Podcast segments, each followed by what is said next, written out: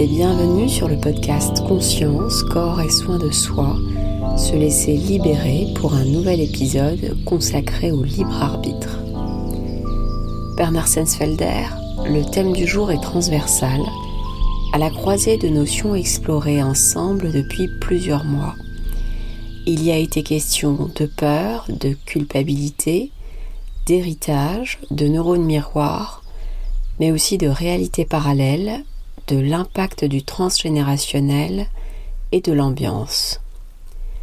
Cet éclairage nous laisse percevoir qu'une histoire plurielle se raconte à travers nous. Pourriez-vous nous rappeler brièvement ce qu'on entend par le libre arbitre et si on peut encore, à la lumière de tout ce qui précède, y prétendre? Bonjour. Alors, le, libre arbitre, euh, c'est une invention de Saint Augustin. Et derrière ça, euh, alors j'ai déjà euh, parlé de Saint Augustin dans Vaincre peur et, et culpabilité. derrière ça, il y a cette notion que Dieu donne à l'homme le libre arbitre, ce qui est une façon de lui permettre de pécher, et donc en espérant que l'homme ne s'en servira pas pour pécher, mais choisira d'accomplir la volonté de Dieu. Et derrière ça, euh, on retrouve euh, ce qui, d'après moi, est en omniprésent chez, chez saint Augustin, c'est-à-dire qu'on retrouve une notion de culpabilité. On retrouve la notion de quand vous êtes un pécheur, c'est que vous l'avez bien voulu. Et ça veut dire que se construit là une notion que la personne contrôle ce qu'elle fait et, je dirais même ça va encore plus loin puisque on pourrait dire qu'elle contrôlerait les conséquences de ses actes. Euh, donc ça c'est un bout de la chaîne qui est le point de vue de saint Augustin euh, et à l'autre bout on pourrait mettre Spinoza euh, Spinoza déterminant en s'opposant à Descartes que, euh, bah, en fait, on ne pense pas, c'est pas nous qui pensons, c'est justement notre histoire, notre vécu social, familial, etc., qui pense à travers nous. Donc voilà, donc il y a les, deux points de vue. Bon, on, peut peut-être se situer un peu au milieu, mais ça pose un autre problème derrière qui est, bah oui, mais qui pense? Est-ce que quand je dis je, etc., qui est en train de s'exprimer? De quoi on parle. Ça, c'est le premier truc. Le, deuxième truc, c'est, je crois qu'on en a déjà parlé dans un podcast, c'est les, sensations non senties, les travaux de Hagar et Binet, c'est-à-dire le fait que bien souvent, nous avons l'impression d'avoir décidé d'un comportement, alors qu'en fait, la pensée est apparue après que le comportement soit commencé. Je ne sais plus si on en avait déjà parlé ou pas, mais c'est. Voilà, bon, on va prendre les choses très très simplement. Euh, on prend euh, les, trois cerveaux, reptilien, limbique, euh, néocortex. Donc, en gros, sensation, émotion, pensée. On va prendre une personne qui est chez elle, et puis qui brusquement se dit tiens j'ai soif, je prendrais bien tel poisson. Il y en a dans le frigo et il se tourne vers le frigo. Ce à quoi on s'attend euh, dans son cerveau, on s'attend à euh, soif, donc ça c'est du reptilien. Ensuite, l'influx nerveux monte un petit peu et on s'attend à choix de la boisson, donc ça c'est du limbique, donc euh, voilà, il va choisir une boisson. Et puis juste après le limbique, il y a, un truc très très atavique, très très ancien, qui est le repérage de la tanière. Donc là, le repérage de la tanière de, la boisson, c'est le, frigo. Et puis on s'attend à ce qui est ensuite l'apparition de la pensée. Donc là, on est sur le cortex. Et puis seulement après, activation des aires motrices, c'est-à-dire des postes de commande des mouvements. Ça, c'est ce à quoi on s'attend. Quand on regarde ce qui se passe dans le cerveau, on s'aperçoit qu'il y a soif, choix de la boisson, repérage de la tanière de la boisson, activation des aires motrices, c'est-à-dire que le mouvement commence à se mettre en marche, et apparition de la pensée, tiens, j'ai soif, euh, je prendrais bien de telle boisson, il y en a dans le frigo. C'est-à-dire que la personne a l'impression qu'elle décide, alors qu'en fait, le mouvement de son corps est commencé avant qu'elle ait pris la décision. Donc, ça pose vraiment des questions. C'est-à-dire, ben, j'ai l'impression que j'ai décidé, mais en fait, non, mon corps, il a décidé avant moi. Alors, c'est pareil, je veux dire, pour prendre plus simple, vous êtes en voiture, moi ça m'est arrivé je ne sais pas combien de fois, je suis en voiture et à un moment je me dis, ah bah là, il faut que je passe la marche arrière. Et je m'aperçois que ma main est déjà sur le changement de vitesse. C'est-à-dire que que je contrôle ma conduite ou pas, elle se fait. D'ailleurs, ça arrive à tout le monde de conduire en étant dans ses pensées, et puis à un moment de constater qu'on était arrivé. Qui a conduit? Donc il y a, vraiment cette, question qui est là. Et ça ça, pose un problème parce que ça veut dire que quand on conduit en étant dans nos pensées, il n'y a pas du tout de, contrôle, il n'y a pas de libre arbitre. Mais n'empêche qu'il y a quelque chose qui est là. Euh, donc, voilà, donc ça, pose ce genre de questions. Alors, euh, dans ce que j'ai développé euh, dans, dans, dans Vaincre peur et culpabilité, j'ai insisté sur la notion de liberté. Donc la notion de liberté, elle nous entraîne vers cette notion de libre arbitre. Après, ça a été repris euh, directement avec la notion de personnage. Je vais développer un peu. C'est-à-dire que euh, je me suis aperçu, et la hypnothérapie s'est beaucoup développée autour de ça, que on était téléguidé par notre histoire, c'est-à-dire que là, ça rejoint totalement Spinoza, et que notre histoire nous créait des tensions, des peurs, des culpabilités, etc., et que du coup, il y a des tas de choses qu'on faisait pour ne, ne pas transgresser un interdit. L'exemple classique, hein, c'est je suis gentil parce que j'ai peur d'être méchant. Donc, du coup, la personne, elle croit qu'elle est dans un libre arbitre, elle croit qu'elle décide, alors qu'en fait, ce n'est pas elle qui décide, ce sont ses peurs. Je discutais avec une jeune, une ado, enfin, etc., de, je sais plus, 18 ans, je sais plus quoi, et qui, voilà, euh, qui a eu son bac, et qui fait pas ce qu'il faut pour partir, et, euh, et qui en même temps est dans tout un discours euh, tout le temps très très négatif par rapport à ses parents, n'empêche que, n'empêche que après son bac, elle est toujours à la maison et il n'y a rien qui se décide. Et donc voilà, je- elle est en consultation et si j'écoute son discours, tout le problème vient de ses parents, euh, ta ta ta ta ta ta ta ta, et moi c'est pas du tout ça, euh, ce sur quoi c'est parti en hypnose, c'est parti sur le fait qu'au niveau d'un de ses parents, je sais plus son père, sa mère, etc. Il y a eu un abandon quand le parent était petit. Il y a eu quelqu'un qui est mort, une histoire comme ça, un des parents qui est mort, je crois.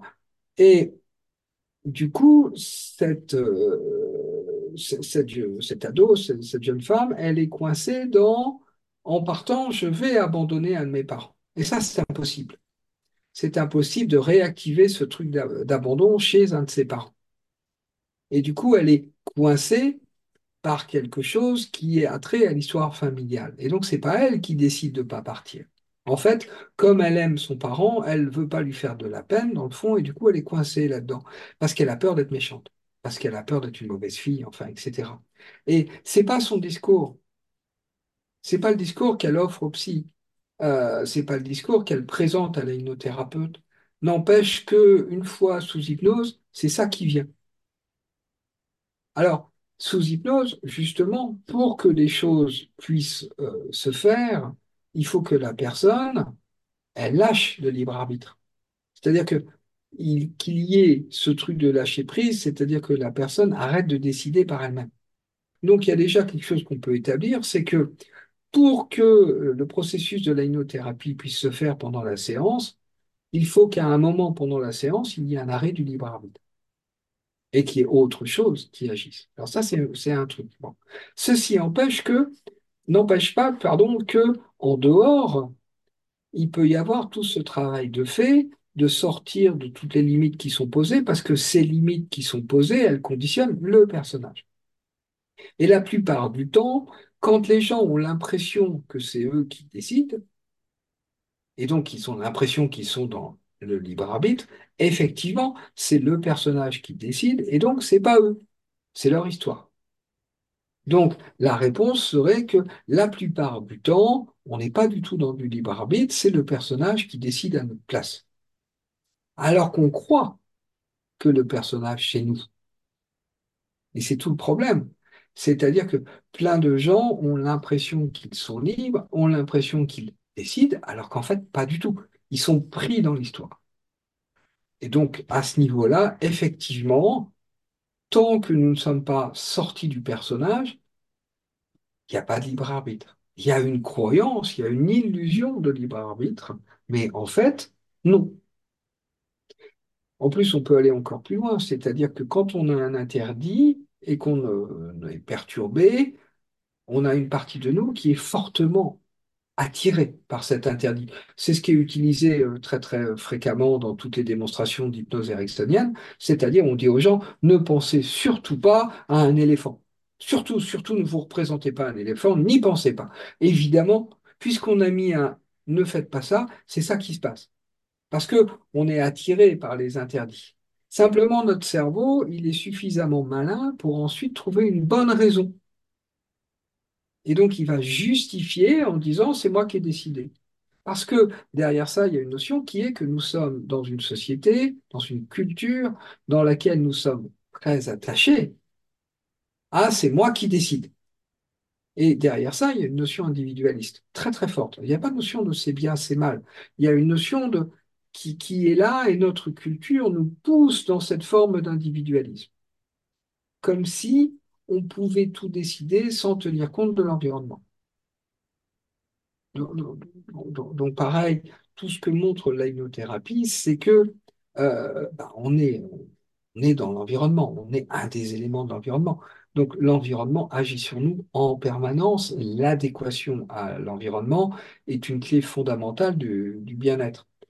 Alors que dans notre culture, on a l'impression que si juste de mon libre arbitre et que je décide de tout dans ma vie, je vais aller bien. Et là, il y a une espèce de, confusion. C'est-à-dire que ce n'est pas parce qu'on est dans ce soi-disant libre arbitre qu'on va aller bien.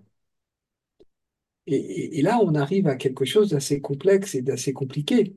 Parce que, euh, alors c'est peut-être dangereux d'un point de vue politique ce que je vais dire, mais c'est pas en décidant qu'on va bien c'est en acceptant de lâcher prise.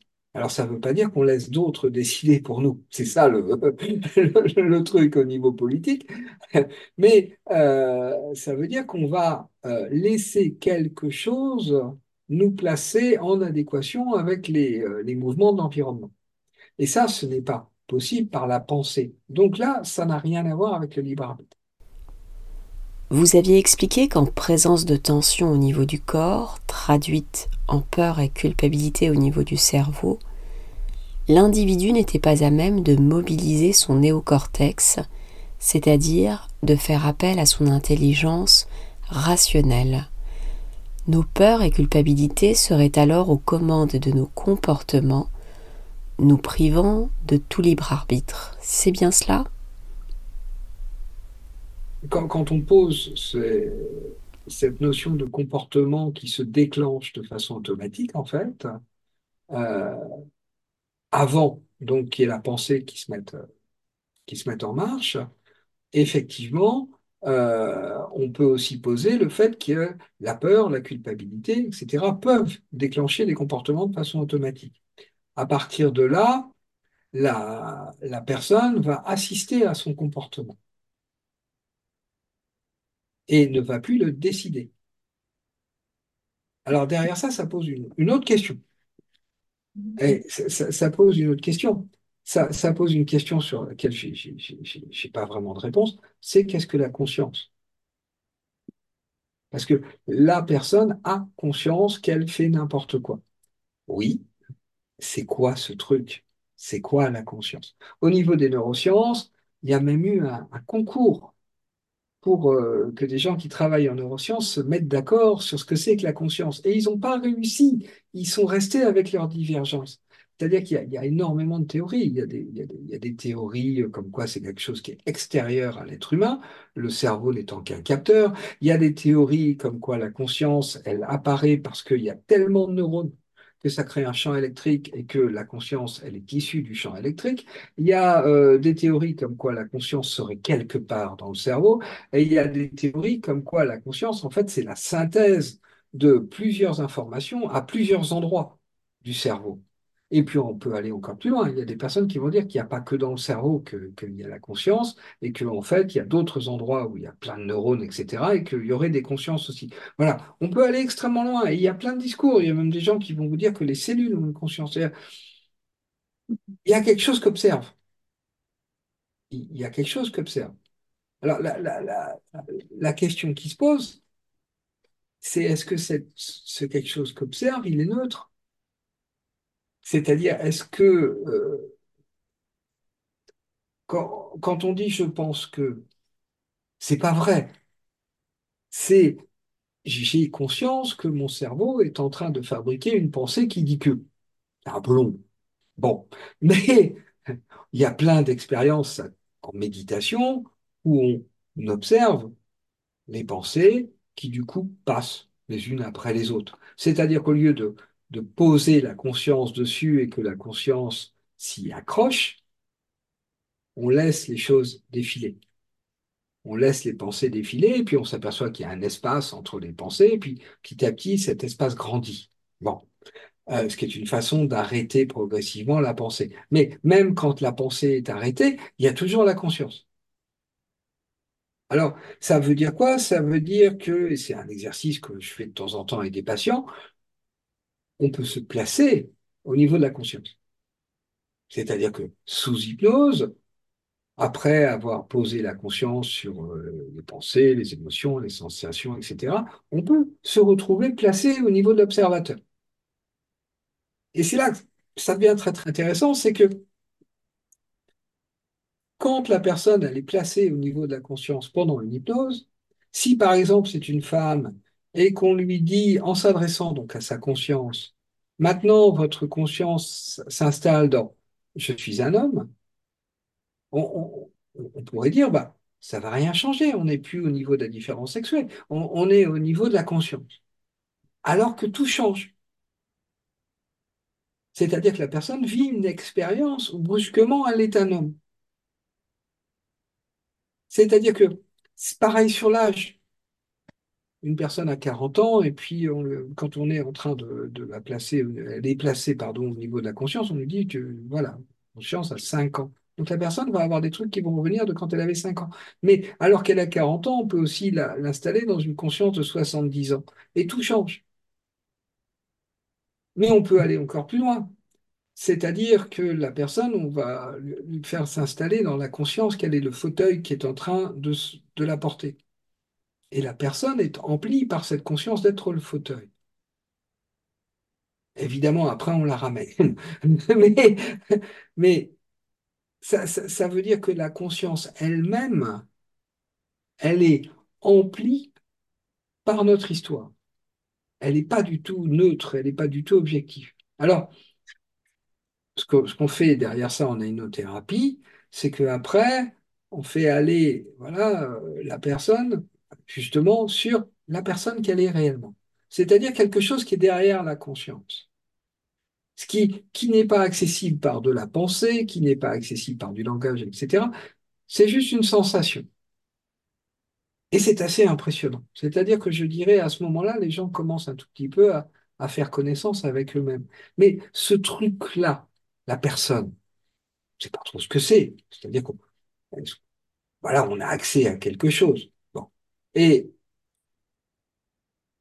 ce, truc-là, on, le perçoit au niveau physiologique, physique, au, niveau des sensations. Et ce, truc-là, ben, c'est là. S'il y a un libre arbitre, il serait là. Or, ce truc-là, c'est un truc qui est uniquement en mouvement. C'est quelque chose qui, voilà, et moi, la question que je me pose, c'est qu'est-ce est-ce que la personne, le truc de fond, il en a quelque chose à faire du libre arbitre? C'est, j'ai pas de réponse par rapport à ça. On va pas plus loin en hypnothérapie parce qu'après, on tomberait dans un plan spirituel. Et en hypnothérapie, on s'occupe pas de plan spirituel. Bien. Euh, un, bouddhiste dirait qu'il n'y a pas la personne, il y a directement le plan spirituel.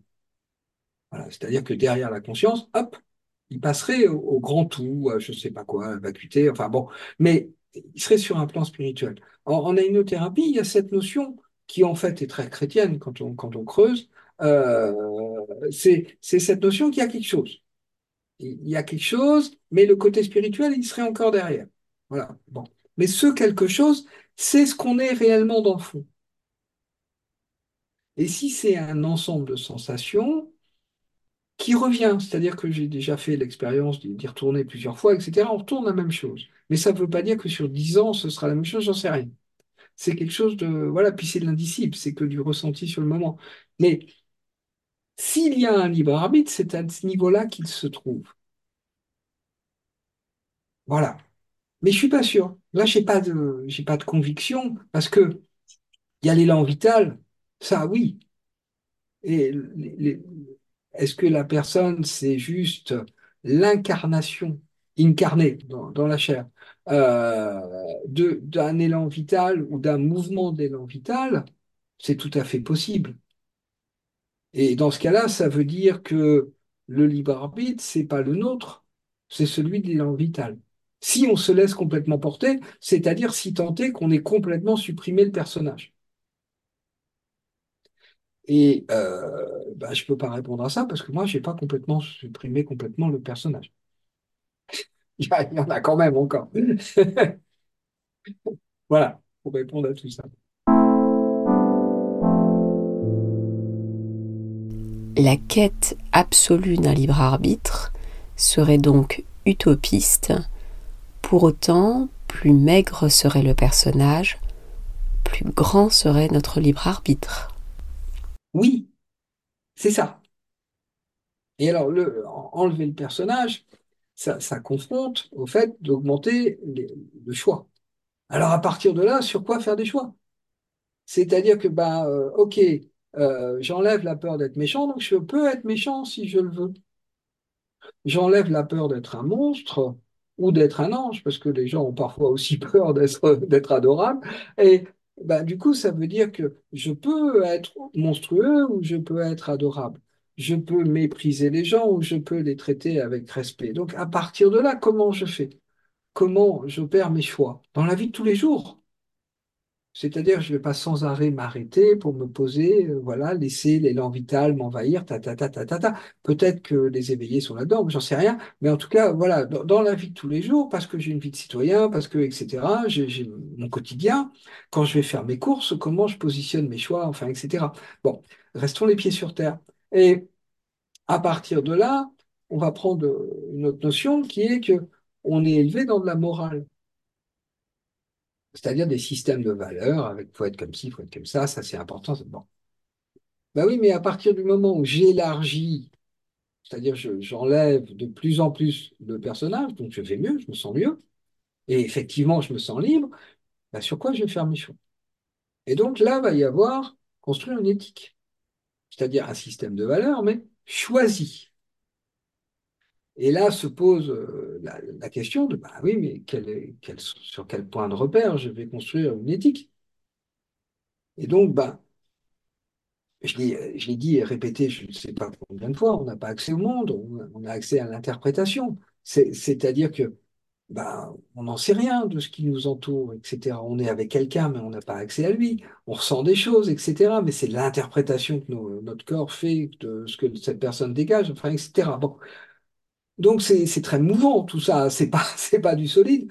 Donc qu'est-ce qui nous reste de solide? Bah, pas grand-chose. On va me dire, bah si, vous savez que vous êtes né euh, telle date. Ben non, c'est ce qu'on m'a dit et je le crois. J'avais un patient comme ça qui avait découvert que, en fait, euh, ben non, ce qu'on lui avait dit, c'était pas vrai. Je crois que sa date de naissance était vraie, mais pas le lieu de naissance ni le prénom à sa naissance.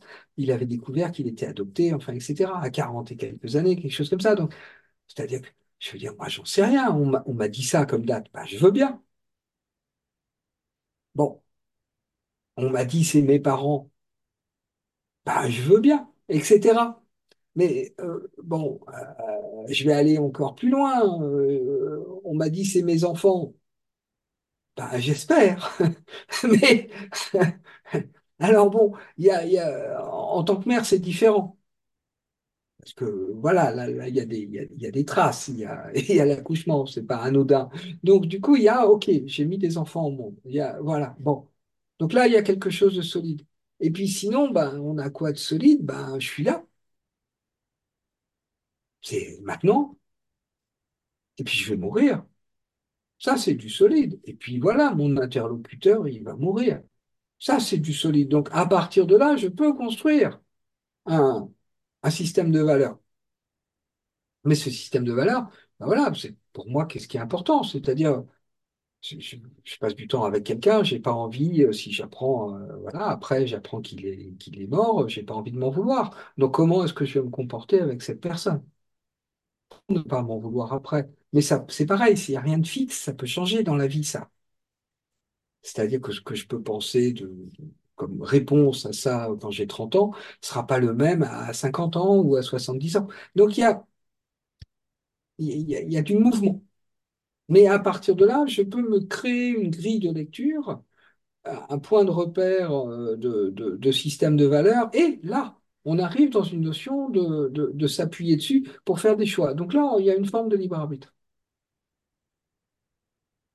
Et ça, ce serait si on a enlevé complètement le, personnage, ou énormément le personnage.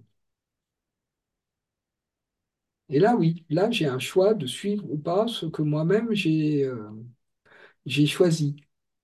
Je crois, mais je suis pas sûr. Je crois que c'est Marc Aurel qui disait la liberté, c'est de choisir ses chaînes. C'est un truc comme ça, c'est une notion comme ça. Et euh, ça, ça donne réellement un sentiment de libre.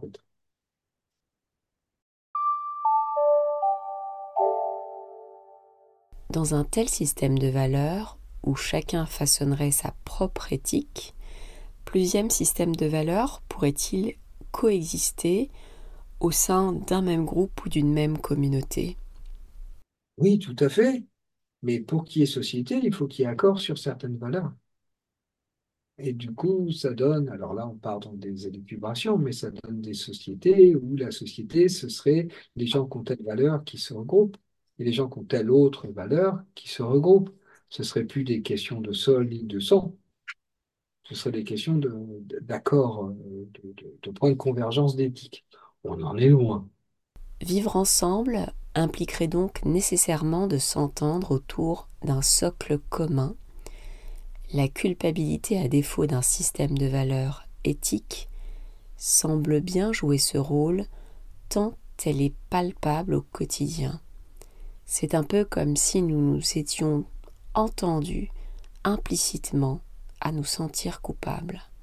Ben, nous sommes notamment dans notre société issus euh, de, de, cultures qui ont promu la culpabilité. Et, puis, euh, comment dire? C'est un problème. Alors là, on rejoint des questions de pédagogie, de transmission, etc. C'est-à-dire que euh, en matière de pédagogie, culpabiliser les enfants, c'est pratique. Ça marche à court terme parce que ça permet d'asseoir une autorité. Parce que si on ne passe pas par la culpabilité, euh, le seul biais qui reste, c'est la compétence. Et ça confronte les, parents à quelque chose d'extrêmement difficile, qui est que, en tant que parent, on ne peut pas être compétent dans tout, on est imparfait, évidemment, heureusement, euh, et donc, on est incompétent dans certaines choses. Et du coup, ça veut dire l'acceptation de sa propre incompétence. Et quand on creuse un petit peu au niveau de l'image de soi, au niveau de la, encore une fois, de la culpabilité, c'est j'aime mon enfant, je l'éduque, j'ai peur pour lui. C'est-à-dire que je l'éduque. Pourquoi je l'éduque? Parce que je veux qu'il puisse vivre sans moi. Donc il n'ait plus besoin de moi, que je vais mourir. Donc euh, à partir de là, il faut bien qu'il y ait un moment, il puisse se débrouiller sans moi. Euh, donc euh, il faut que je sois le plus compétent possible pour que lui, plus tard, puisse être le plus heureux possible. Mais j'accepte mes limites, j'accepte mes incompétences, donc je délègue ces compétences à d'autres personnes que je crois être compétentes, mais c'est très, très, euh, en termes d'image de soi, pour certaines personnes, c'est très difficile parce que c'est accepter la vulnérabilité, accepter les limites, accepter ses propres faiblesses. Et donc ça, ça pose des grandes questions sur euh, est-ce qu'on éduque les enfants avec une image en tant que parent qui est très solide et forte, ou est-ce qu'on les éduque avec une notion de, euh, en tant que parent, j'assume, j'assume le fait d'être incompétent dans des tas de domaines, j'assume mes faiblesses, etc. J'assume le fait de pas du tout être parfait, mais, mais euh, je, mets dans mon enfant une espèce de confiance en lui qui fait que même si euh, suite à mes incompétences, il a des ennuis, etc., j'ai cette croyance de base qu'à un moment, il finira bien par trouver par lui-même ou par trouver les bons interlocuteurs. Et ça, c'est du lâcher-prise. C'est une acceptation qu'on fait ce qu'on peut et puis c'est tout. Et ça, ben, pour beaucoup de parents, c'est extrêmement difficile. C'est-à-dire qu'ils ont une image qui est qu'il faut que le parent il soit et, c'est, il soit parfait quoi. Et c'est une image qui est basée sur quelque chose dans lequel il y a plein d'amour pour leur enfant. C'est pour ça c'est, c'est super compliqué ces histoires-là parce que bah euh, encore une fois, la culpabilité, c'est pratique. Ça évite de se poser toutes ces questions. Et puis c'est pareil, si je commence à rentrer dans, dans continue sur la pédagogie, l'éducation, etc., l'objectif, c'est d'arriver à ce que l'enfant euh, ne soit plus un enfant, c'est-à-dire qu'il soit dans ce qu'il croit être son libre arbitre. Alors que quand il est tout petit, euh, on sait qu'il n'y est pas. Au moins, ça, c'est simple. On sait qu'il croyait de temps en temps, moi je, moi je, moi je, mais en fait, on sait qu'il est complètement imprégné par euh, tout, son environnement, etc. Et le but du jeu, c'est qu'il arrive dans ce truc-là. Donc, l'emmener dans un libre arbitre en sachant qu'il n'y a, pas réellement de libre arbitre, c'est compliqué. voilà. Merci pour vos explications, Bernard Sensfelder. Nous retiendrons que nous avons communément l'illusion d'avoir un libre arbitre alors que nous sommes le plus souvent sous l'emprise de notre personnage. Gagner en libre arbitre implique de perdre en tension. Merci aux auditeurs pour votre écoute. Je vous dis à très bientôt sur le chemin du bien-être. À bientôt.